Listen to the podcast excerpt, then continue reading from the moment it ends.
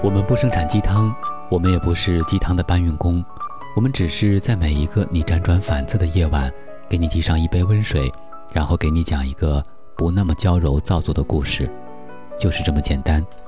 这里是每周三、每周日晚九点为各位宝贝准时放送的《听男朋友说晚安》，我是你的枕边男友文超。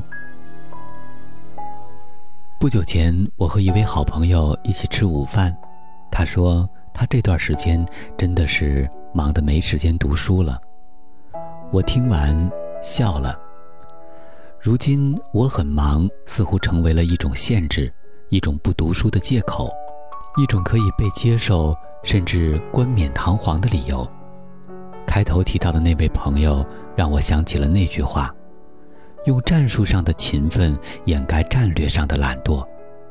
我们太热衷于用各种琐事填满一天的生活，以此博得心理上的慰藉感。当我们因为毫无意义的忙碌，或是纯属无诚意的托辞，错过了和家人、和爱人、和朋友的相聚，失去了原本可以情趣盎然的生活，忽略了最亲的人的情感需要，没有了感知幸福的能力，终有一天，我们都将为此承担必然的遗憾。也不知道从什么时候开始，生活中朋友圈。耳朵边都充斥了这些忙语录，以至于约饭听了就别当真，一定是遥遥无期；迟到便不任何约会，等人已经成了常态。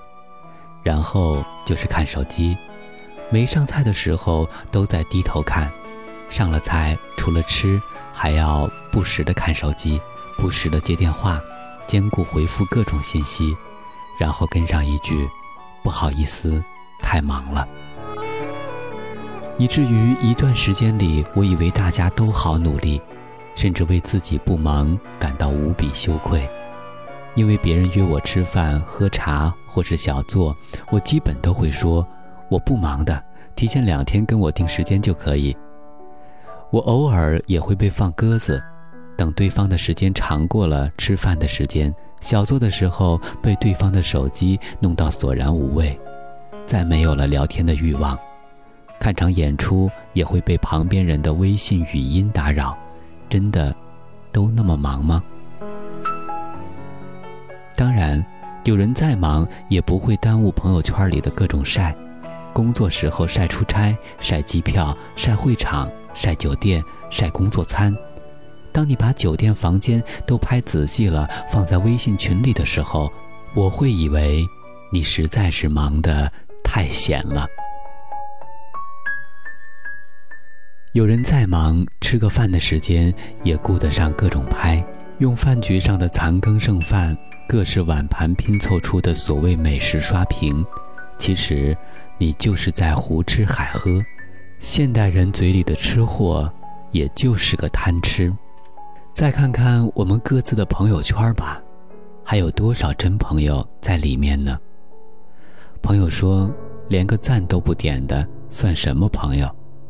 我忽然想到自己的微信，朋友的朋友圈，再晚我都会打开仔细看，然后点个赞，或是发个评论互动。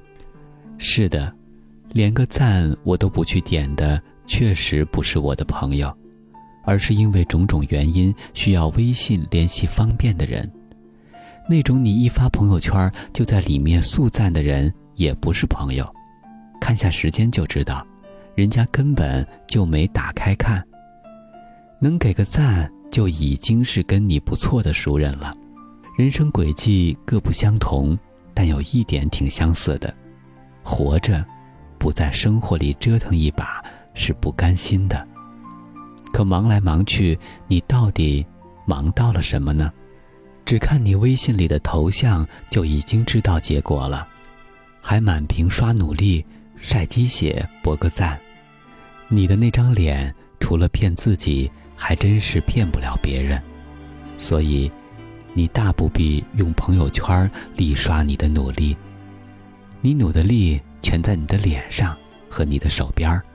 因为你的才华会在你的脸上绽放光芒，你的身材可以反映你的修养，你对手边事的坚持证明了你的能力，你的气场已经能够看出你是否活得漂亮了。当别人问你最近过得怎么样的时候，你完全不必说“我好忙”，或许你可以停顿一下，给他一个微笑，然后不急不慢地说：“我很好。”再忙，也要好好吃一顿饭，留点时间和亲人、和爱人、和朋友真诚相处。再努力，也要记得调整方向，留点空间爱自己、爱别人，提升修养，对生活抱有敬畏，对情感全力以赴。当然，文超要感谢宝贝们，愿意放下那些忙碌。花上宝贵的时间，聆听文超的闲言闲语。